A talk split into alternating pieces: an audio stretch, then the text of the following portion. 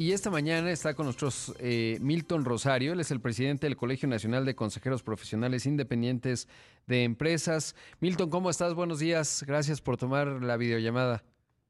Muchísimas gracias, Rodrigo. Un placer estar aquí contigo y con tu audiencia. Buenos días. Buenos días. Bueno, primero saber eh, ¿qué, qué, es el, el Colegio Nacional de Consejeros Profesionales Independientes de Empresas. Muy bien. El Colegio Nacional es una asociación hace constituida debidamente en donde nosotros eh, somos los custodios de las buenas prácticas de gobierno corporativo. Nosotros fomentamos la inclusión, el desarrollo y obviamente todo lo inherente al consejero profesional independiente, que es una de las figuras que participa dentro de la estructura de gobierno corporativo de una empresa. Obviamente, gobierno corporativo de una empresa, al, al final del día, lo que provee es transparencia, claridad, eh, fortalecimiento de, tener una organización saludable, este, una organización de largo plazo, una organización más exitosa, al traer un cúmulo de experiencia de, la figura de los consejeros y en nuestro caso, pues la figura del consejero independiente. El consejero independiente eh, de los miembros del colegio, pues son personas con amplia experiencia ejecutiva, de hecho a todos aquellos empresarios interesados en constituir o fortalecer su consejo eh, de administración o los distintos eh, comités de, de, los procesos de gobierno corporativo, como son los comités de auditoría, comité de riesgo, comité de tecnologías, cosas así por el estilo, comités así por el estilo, pues nosotros en el colegio tenemos eh, un banco de talento de excelente primer nivel pues, para ayudar a las organizaciones a ser más exitosas. Por supuesto.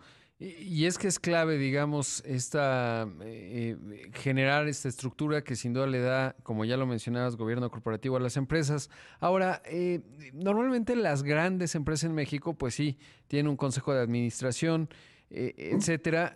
¿Qué ocurre con las empresas medianas y sobre todo, cómo has visto que evoluciona el gobierno corporativo? Porque obviamente tenemos muchas empresas familiares que no es sencillo necesariamente la implantación del consejo.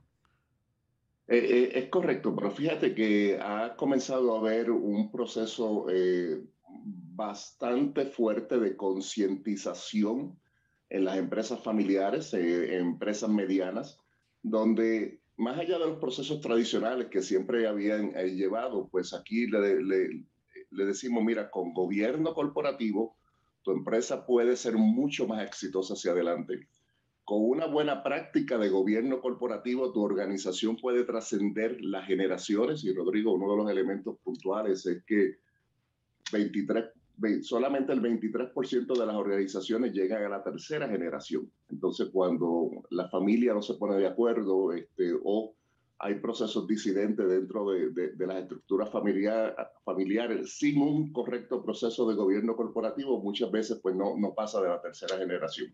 Y cuando comparamos con empresas familiares muy, muy exitosas, que en México hay casos espectaculares, de hecho, este, pues si fija, vas y busca la raíz de por qué ha sido la razón de ese éxito, es que tienen muy buenas prácticas de gobierno corporativo implementadas. Claro, y además eso también tiene que ver mucho, incluso diría, con el talento, ¿no? Por ejemplo, uno observa compañías, eh, voy a decir dos, Microsoft o Amazon, y uno no ve eh, en su estructura directiva ni en su consejo de administración necesariamente a los hijos, ¿no? A diferencia de grandes empresas que a veces tenemos en México, en donde claramente el apellido influye mucho en la estructura del organigrama y eso pues puede desanimar a traer al mejor talento y como mencionas incluso empresas muy grandes en México a la tercera generación aún muy, muy, muy potentes y muy grandes, de repente se empiezan a desperfilar y ese yo creo que es un reto fundamental. Y de ahí que cuando uno observa, digamos, a corporaciones eh, muy grandes, muy exitosas, pues desde el fundador se empieza a tener este gobierno corporativo, esta estructura eh, que no tiene que ver tanto con la familia y eso por supuesto, pues ahí están eh, muchos ejemplos de empresas realmente muy exitosas. Es correcto, pero fíjate que una de las eh, áreas donde un consejo de administración y consejeros independientes eh, precisamente influyen mucho, y de hecho hoy en día ya es parte de, los elementos que un consejo de administración debe considerar, es la estrategia de talento.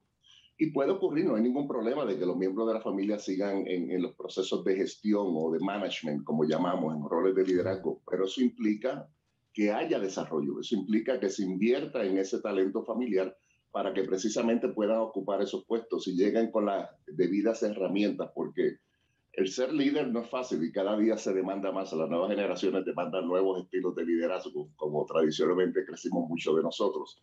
Eh, obviamente demanda pues precisamente eh, eh, una coherencia muy importante y de vanguardia en temas de estrategia, en temas de cultura organizacional, que de hecho es una de las tendencias que ahora los consejos de administración deben velar por ella. y, y cuando yo digo el concepto de salud organizacional, hay inherente precisamente un proceso de cultura organizacional y, todos los aspectos y los demás retos que se tienen a, a, nivel organizacional y para que ese líder llegue ahí, pues hay que trabajar en su desarrollo. De hecho, nosotros de forma muy consistente trabajamos también con nuestros consejeros en desarrollo y aprovecho para mencionar que el próximo 21 y 22 vamos a tener el primer simposio de gobierno corporativo en donde vamos a estar hablando de información eh, de vanguardia, información de lo último en, los campos de, en el campo de gobierno corporativo, donde vamos a tener exponentes de muy primer nivel, precisamente en este proceso de educar no tan solo a nuestros consejeros independientes, sino también a la comunidad. Este simposio va a ser sin costo y los invito a visitar la página del colegio, que es cncpie.org, donde se pueden registrar sin costo, el 21 y 22 de 9 a 12.30 cada día.